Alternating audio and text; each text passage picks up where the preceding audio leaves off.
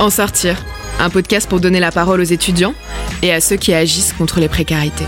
Réussir tes études, trouver ton emploi, te nourrir, te loger et voir tes amis, quand on étudie, c'est tout un défi. Encore plus aujourd'hui. Tom Malky est étudiant et journaliste. Pendant la crise sanitaire, il était aussi standardiste. C'est là que tu m'as appelé, que j'ai entendu ton histoire, et aujourd'hui je veux la partager avec ceux qui sont sur le terrain, ceux qui agissent. Ensemble, on va trouver des solutions pour qu'enfin tu puisses t'en sortir. En sortir, un podcast produit par Ground Control.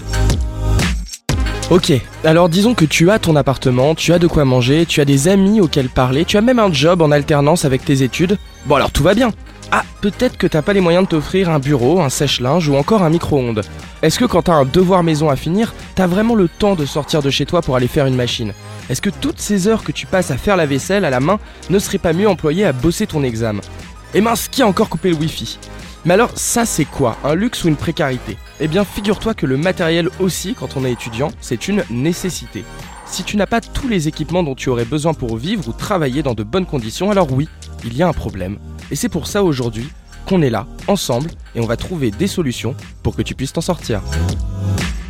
Ça y est, nous y sommes, dernier épisode d'en sortir. Aujourd'hui, on aborde une précarité qui ne paye pas de mine aux premiers abords, mais en réalité traduit bien les difficultés auxquelles nous sommes tous confrontés quotidiennement. Aujourd'hui, nous parlons de précarité matérielle.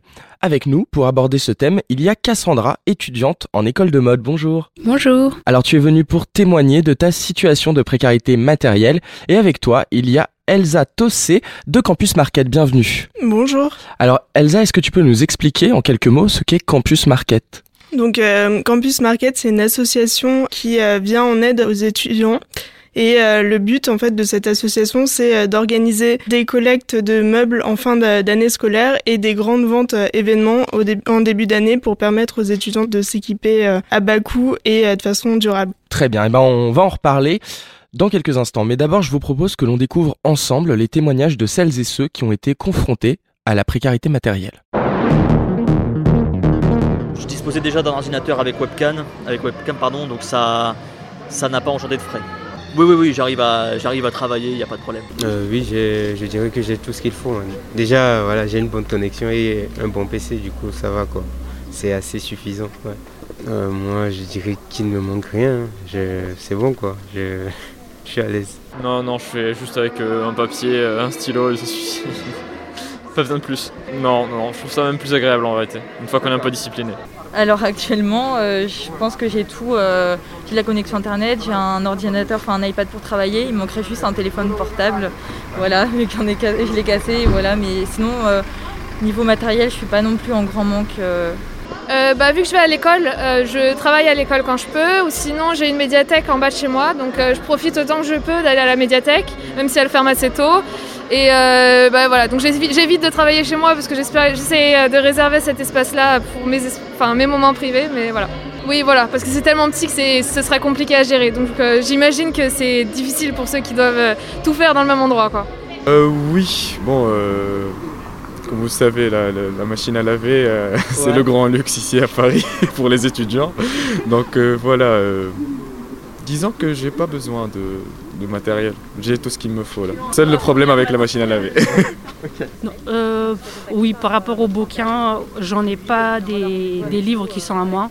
Je travaille avec les livres de la BU et je me dis qu'un jour, forcément, il faut que j'en achète quand je serai plus à la BU. Voilà, c'est ce qui me manque le plus. En fait, j'ai une box, mais le problème, c'est que même si j'ai une box, la connexion ne marche pas bien. Du coup, c'est vraiment très difficile. Et là, aujourd'hui, juste pour euh, envoyer un mail, je, n'y arrive pas. Ah oui, j'ai pas de machine à laver. Et le problème, c'est que quand j'ai eu le Covid, euh, il y a trois mois, euh, on, nous demande de ne pas sortir. Et le problème, comment je fais moi pour, pour laver mes vêtements et tout ça? Du coup, c'était vraiment très oui, compliqué. Première question, elle s'adresse à toi, Cassandra. Après tout ce qu'on vient d'entendre, comment tu définirais, toi, la précarité matérielle? Alors, euh, pour moi, la précarité matérielle, c'est ne pas réussir à subvenir à ses besoins, mais pas dans le sens euh, nourriture, c'est dans le sens où en fait, on peut pas travailler dans des conditions euh, optimales. On n'a pas l'espace nécessaire, on n'a pas le matériel nécessaire, on est obligé de se déplacer à chaque fois pour bah, faire une machine. On est obligé de bouger pour pouvoir euh, récupérer des affaires. On peut pas travailler chez nous parce que peut-être qu'on n'a pas de bureau, peut-être que c'est pas suffisant, peut-être qu'on n'a pas le matériel prévu pour. Et du coup, bah, pour moi, ce serait ça la précarité matérielle. Et du coup, logiquement, j'ai envie de te demander euh, quelle est ta précarité matérielle à toi? De quoi tu manques en ce moment? De quoi je manque, sachant que j'ai déménagé récemment. On n'a pas de lave-linge, donc c'est le lavomatique. Donc euh, moi, pour faire mes devoirs, mon bureau ne suffit pas. Il n'est pas assez grand, c'est un bureau, un bureau de base. Du coup, je travaille par terre, ce qui n'est pas toujours euh, très pratique, ni non plus très confortable. Quand il faut travailler pendant 3 heures, 4 heures d'affilée, c'est compliqué. Est-ce que, par exemple, euh, il y a des moments où tu es obligé de sortir de chez toi pour travailler? Bah, par exemple, quand on doit travailler sur la partie euh, ordinateur, je peux pas travailler chez moi parce que j'ai j'ai pas un ordinateur assez performant pour avoir les logiciels. J'ai pas non plus l'argent pour avoir les logiciels. Donc en général, bah je vais à mon école qui est sur Paris, sachant que moi je suis dans le 91. Donc ça me fait une heure, une heure et demie de route. Mhm. Donc ça va, je peux utiliser euh, les ordinateurs de l'école mais c'est quand même plus pratique de pouvoir travailler chez soi à n'importe quelle heure pour pouvoir remplir un dossier, rendre un dossier s'il faut travailler 5 euh, heures dessus. On peut peut-être pas passer toute la journée à l'école. Il y a le travail, il y a, il y a plein de choses à faire. Et alors du coup, pendant la crise sanitaire, est-ce que euh, tu étais obligé de faire ces déplacements-là pour euh, pouvoir travailler et pour pouvoir suivre les cours? Bah du coup, pendant le premier confinement, l'école était totalement fermée. Mhm. Donc, euh, comme vous l'avez dit, moi, je suis dans une école de mode, donc on n'a pas vraiment de cours à distance, vu que c'est que du, de la pratique, c'est que du manuel. Donc, on peut pas... euh, Pratiquer. C'est ça, pratiquer à distance, on n'a pas le matériel pour. Par exemple, on n'a pas de mannequin, on n'a pas de, de règles qui font euh, 3 mètres de long. euh, et du coup, bah, pendant tout le premier confinement, donc c'était un, un arrêt total de toutes mes activités parce que je travaillais le week-end, j'étais en cours la semaine et du jour au lendemain, plus rien. Donc ça a été compliqué. Et après, pendant les deux autres confinements, l'école est restée ouverte. Donc du coup, bah, j'allais en cours euh, comme... euh, Comme tout le monde. pas comme tout le monde, euh, Comme tout le monde dans ton école. c'est ça. Alors Elsa, la précarité dont vient de parler Cassandra, est-ce que toi en tant qu'étudiante, tu y as déjà été confrontée? Euh, oui, je pense que euh, après à des degrés euh, totalement différents, euh, tout le monde la vit plus ou moins. Enfin, les besoins matériels, ça vient vraiment interférer euh, dans les cours euh, en général et dans les, les examens. Après, j'avais beaucoup moins de contraintes. euh, Enfin, j'avais la chance quand même de pas avoir à, travailler à côté. Et puis, j'ai pu dans la dernière année avoir accès à une machine à laver pas chère, mais là aussi. Pour avoir accès à, à cet équipement-là, en fait, je suis passée par euh, de la revente entre étudiants. Sinon, j'aurais pas pu me permettre d'avoir une machine à laver, par exemple. Et alors, à quel moment tu décides de cofonder euh, Campus Market? Justement, la création de Campus Market, c'était dans euh, ma dernière année d'études. Paul et moi, on était en, dernière année et euh, on voyait euh, autour de nous euh, des, étudiants qui avaient pas mal de soucis pour arriver à déménager parce que la période de déménagement, en gros, c'est la période où tu vas enchaîner les examens, la recherche de stage et ton déménagement. Et en fait, on voyait nos amis qui galéraient totalement pour réussir à, déménager dans de bonnes conditions. L'idée de Campus Market, elle, est venue de là à la base et aussi du besoin qu'on avait euh, rencontré euh, nous et puis nos amis euh, pour s'équiper en début d'année quand on arrive dans une ville qu'on connaît pas, qu'on peut pas forcément ramener de meubles de chez ses parents et qu'on n'a pas forcément le budget pour aller faire une virée chez Ikea quoi. Alors justement, mettons, je suis étudiant dans une situation de précarité matérielle. Qu'est-ce que je fais concrètement euh, avec Campus Market Euh, Comment je, je sollicite la- les solutions de Campus Market? Aujourd'hui, Campus Market, on travaille sur euh, différents campus avec l'Université de Lille, l'Université catholique de Lille, euh, le- l'école euh, centrale Supélec à Paris et d'autres écoles en France et à Lausanne. Et on vient accompagner les étudiants sur les campus pour qu'ils mettent en place justement des actions de collecte en fin d'a- d'année des meubles des étudiants et de revente en début d'année pour assurer euh, aux étudiants des meubles euh, à bas prix et responsables. D'accord, très bien. Cassandra, est-ce que tu avais connaissance de ce type de solution, par exemple, de Campus Market ou d'autres solutions euh, pour lutter contre la précarité matérielle? Euh, Campus Market, je connaissais pas du tout. Oui. Et en fait, le problème, c'est que vu que moi, je suis dans une école privée, j'ai pas vraiment forcément accès au- à toutes les associations qui travaillent avec euh, le public. Donc, par exemple, j'ai pas accès au CRUS. Donc, euh, toutes les aides du CRUS euh, peuvent mettre en place, euh, j'y ai pas accès. Donc, c'est vrai que dans le public, j'ai pas les associations qui travaillent avec les écoles dans le public, j'ai pas forcément regardé vu que ben en général on me répond non. Et du coup, bah, moi, je suis plutôt passée par, par exemple, la marketplace de Facebook, le Bon Coin, entre amis, mais c'était vraiment ça. J'ai pas eu, je suis pas passée par les associations. T'es passée par des entreprises, donc. C'est ça. Tu dis que t'es passé par le Bon Coin. dans quel sens? Qu'est-ce que tu as fait? T'es allé chercher donc des objets à bas coût sur le Bon Coin? C'est ça. Je regardais sur le Bon Coin combien pouvait me revenir un peu de tout, des meubles, euh, des machines à laver. Je regarde encore, vu que j'en ai toujours pas. Donc je regarde ça et j'ai regardé pour un lit, pour un sommier, pour un bureau, pour un matelas. C'est parce que n'empêche, c'est quand même essentiel. Bien sûr. Parce que j'ai dormi pendant quasiment un mois sur un petit sommier qu'on met entre le matelas et le sommier. C'était pas ouf. C'est pas très confortable en plus. C'est ça. Donc euh, c'est vraiment regarder euh, tous les jours, régulièrement, voir avec des amis s'ils se débarrassent d'objets, de meubles euh, qu'on pouvait me donner. On m'a donné un meuble, on m'a donné des choses pour la cuisine, pour pouvoir cuisiner, etc. Alors tu, tu parles de dons et, ça m'intéresse justement parce que Elsa, toi je sais que tu es particulièrement sensible au sujet de la vente, de la revente entre étudiants mm, mm. d'objets. Qu'est-ce que tu penses du troc, par exemple? Le problème, en fait, c'est que il y a vraiment, enfin, en fait, l'année étudiante, elle est vraiment, elle se fait vraiment par vague. Hmm. Euh, donc, euh, il y a énormément de départs qui se font au même moment et il y a très peu d'arrivées à ce moment-là. Et du coup, c'est parfois difficile d'échanger entre étudiants, que ce soit de faire du troc ou de faire de la revente, parce que euh, justement, les étudiants arrivent trois mois après, quoi. C'est nous ce qu'on a pu constater sur notre campus. D'ailleurs, euh, sur euh, le campus dans lequel on était, euh, chaque année, en fin d'année, il y a des centaines de meubles qui traînaient dans les rues parce que les étudiants devaient partir au pied levé et avaient pas le temps de s'en occuper, de les vendre ou de les donner, et donc laissaient à disposition tous leurs meubles dans la rue. D'accord. Je voulais juste euh, revenir effectivement sur euh, sur cette idée de vente et de revente, puisqu'il y a, y a des structures déjà qui existent. Il y a le Bon Coin, il y a, y a déjà, on en parlait avec Cassandra, des, des structures pour encadrer cela. Euh, comment est-ce qu'on pourrait organiser un système de vente et de revente en dehors de ces structures justement? Bah, Aujourd'hui, il y a énormément de groupes Facebook qui existent entre étudiants, des groupes d'école où il y a pas mal de, de qui se fait déjà au sein des promos. Ce qu'on a choisi pour Campus Market, c'est de venir en complément en fait en faisant le lien avec euh, des acteurs qui connaissent pas forcément les étudiants, que sont euh, les ressourceries. Il y a énormément de ressourceries type Emmaüs quoi. En fait, c'est des, des, organismes euh, qui viennent récupérer des meubles d'occasion et qui les revendent, qui ont pas forcément l'idée en fait de proposer des solutions à destination des étudiants. Nous, on vient travailler avec ces ressourceries là. Elles viennent faire avec nous des collectes auprès des étudiants et elles s'engagent à garder les meubles pour euh, pouvoir les revendre à bas prix aux étudiants à la rentrée suivante.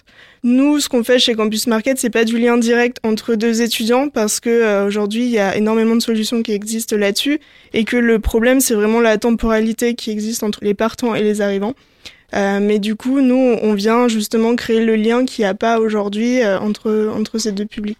Et surtout entre ces deux périodes, puisqu'en dehors de la période d'échange euh, l'été, euh, finalement, puisque c'est surtout l'été qu'il y a des départs et des arrivées. C'est ça. Comment on fait sur l'année pour euh, quelqu'un comme Cassandra, justement, qui va peut-être déménager à un autre moment et, et se retrouver dans une situation où elle ne peut pas avoir les meubles dont elle a besoin avant cette fameuse période? C'est ça le, but, c'est cet accompagnement-là aussi, non? Oui, bah c'est aussi, euh, on organise, enfin, en gros, euh, on vient travailler donc avec euh, ces ressourceries-là qui ont un stock de meubles qui peuvent être vendus tout au long de l'année. Oui. Et du coup, nous, on vient identifier un peu avec elles et avec des étudiants du campus les meubles qui pourraient être pertinents pour des étudiants. On va venir organiser des actions qui vont permettre à tous ceux qui ont des besoins à un instant T d'y répondre. Ce qui crée du lien social aussi. Le, moment, euh, ce moment d'échange de meubles, euh, ça permet, surtout dans une période comme celle qu'on vient de traverser, de se reconnecter socialement. Je te demande d'abord à toi et puis je demanderai ensuite à, Cassandra. Euh, bah, je pense euh, à plusieurs niveaux. Par exemple, nous, dans le travail qu'on fait pour la, mise en lien des ressourceries avec les associations étudiantes, euh, il y a vraiment un, impact social qui est assez fort parce que justement les, les ressourceries n'ont euh, pas forcément l'habitude de travailler avec des étudiants et inversement. Et du coup, ça, ça a beaucoup de sens euh, de se sentir engagé pour un étudiant et ça, on l'a vécu aussi. quoi. Même question pour toi, Cassandra. Est-ce que justement l'échange de meubles, de mobilier, ça permet aussi parfois, surtout dans la situation qu'on vient de vivre, un rapprochement social? Bah, étant donné que moi j'ai déménagé en mars, Mhm. J'ai pas eu ce temps où tout le monde se rapproche euh, pendant le- les périodes de confinement. C'était vraiment mes amis proches euh, qui m'aidaient, qui que je voyais. Et après, c'était vu que moi j'étais beaucoup suivie euh, socialement, assistante sociale, etc. C'était vraiment le monde que je côtoyais, mes amis et euh, les personnes qui me suivaient, bah, assistante sociale, médecin, psy, etc. Est-ce que ça a un impact sur euh, ton état de santé surtout je pense euh, un impact psychologique la situation dans laquelle tu, vis hein, dormir sur euh, même pas un matelas bosser par terre comment tu le vis psychologiquement?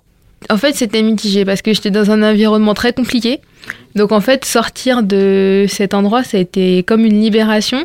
Ça m'a fait du bien, mais en même temps, vivre sans matériel, même si on m'avait prêté des choses, vu que c'était des amis qui me prêtaient des. Par exemple, le sommier, on me l'avait prêté, ben, ça faisait vide en fait. C'était compliqué parce qu'on se disait, ah oui, je suis chez moi, il y a rien. C'était vraiment ça, il y a. Il y a pas grand chose, il y a très peu d'affaires, il y a pendant un moment, pendant quasiment deux mois, on était par terre en train de manger sur, euh, sur un carton. euh. donc c'était ça aussi, c'était quand est-ce que je vais vraiment pouvoir mettre l'endroit où je vis à mon image? alors justement est-ce qu'on a du mal à s'attacher un lieu qui est vide est-ce que tu as du mal quand tu rentres chez toi à te dire bah je suis chez moi? Au début, ça m'a fait bizarre. Parce que bah, du coup, j'étais vraiment toute seule, ça résonnait et tout. Mais après, maintenant, euh, je commence à meubler petit à petit. J'ai euh, j'ai un lit, j'ai mon bureau, j'ai une commode. euh, bientôt, j'aurai des chaises. Et du coup, c'est ça. Je me dis, oui, petit à petit, je me projette. et oui, à un moment, ça sera vraiment chez moi. Et là, c'est en train de le devenir. Et en même temps, c'est. C'est se projeter vers l'avenir, donc c'est agréable aussi de pouvoir le faire, euh, sachant qu'avec le confinement, bah, à chaque fois qu'on prévoyait quelque chose, c'était arrêté, bloqué, parce que les frontières elles fermaient, il y a tout qui fermait, et du coup, bah, pouvoir se projeter à nouveau, c'est sympa, c'est agréable. est-ce que tu dirais que c'est à partir du moment où tu peux te projeter dans un lieu que ça devient chez toi? Hum, je dirais que oui. On commence vraiment à s'imaginer ce qu'on pourrait faire dans cet endroit. C'est pour ça que bah, quand on visite euh, des appartements ou des logements, si on n'arrive pas à se projeter dedans, c'est que c'est pas le bon. Parce qu'il faut pouvoir réussir à se projeter, à savoir ce qu'on va faire, euh, ce qu'on compte y faire euh, dans le futur. Si on n'y arrive pas, c'est que on se sent pas vraiment à notre place à cet endroit-là. Elsa, comment est-ce qu'on fait pour lutter contre cette forme de précarité psychologique qui s'installe quand, euh, comme disait Cassandra, on est chez soi et c'est vide?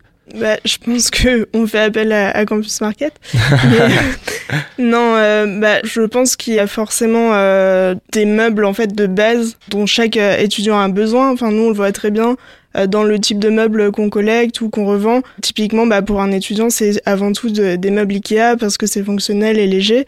Après, euh, c'est sûr que la partie décoration, la partie personnalisation de son logement, c'est quelque chose qui est important et euh, c'est pour ça que ce qu'on se dit euh, chez Campus Market, c'est qu'en permettant aux étudiants d'acheter du mobilier euh, à bas coût, ça va quand même leur permettre de débloquer un peu un budget pour euh, vraiment la couche de personnalisation euh, qui va pouvoir euh, les mettre dans de bonnes conditions pour travailler. Une autre question, puisque tu me lances sur Campus Market.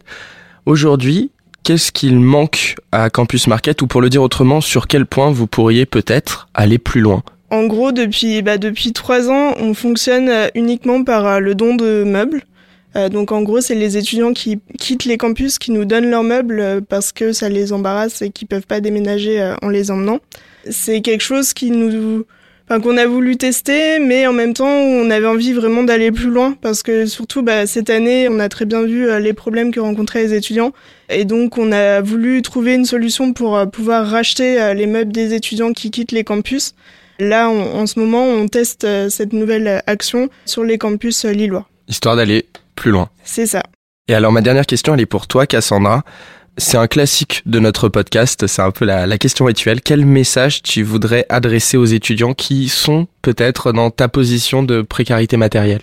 Bah moi je dirais de pas perdre espoir. Parce qu'au début ça va être compliqué, ça va toujours être compliqué dans un peu tout ce qu'on va entreprendre de toute façon, mais si en fait on continue d'essayer, on continue de, de se donner, on peut réussir à trouver des solutions, on peut réussir à, à décorer un endroit, on peut réussir à, à faire de la récup, à faire des meubles improvisés. euh, Ouais, on peut faire une étagère de carton, une table de carton, ça va être compliqué au début, mais ça va être un moment un peu drôle et après, bah, quand on va passer, ça sera des bons moments. Je me rappelle, on a fait une raclette euh, sur des cartons, quoi, mais c'était sympa.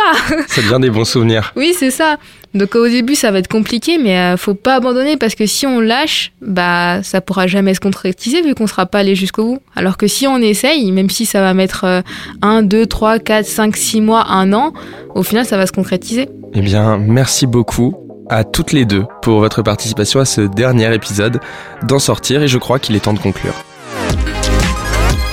Alors ouais, voilà, c'est fini. Toute histoire a une fin, y compris en sortir. Il est grand temps que je vous dise qui était à la manœuvre pendant ces 10 épisodes. Et mes premiers remerciements vont à François Touchard, puisque c'est lui qui a réalisé tous les épisodes d'en sortir avec ses mains pleines de talent et son calme légendaire. Ce navire qui en sortir n'a jamais pris l'eau malgré les très très nombreux icebergs. Un immense merci aussi à Elise Augustinen qui était chargée de la communication de ce podcast mais qui s'est aussi donné pour nous réunir un incroyable casting. Alors de tout cœur, merci. Et puis dans ce trio légendaire, il y avait évidemment Laura Eisenstein, la productrice de ce podcast. Elle est mon nord, mon sud, mon rock, ma boussole.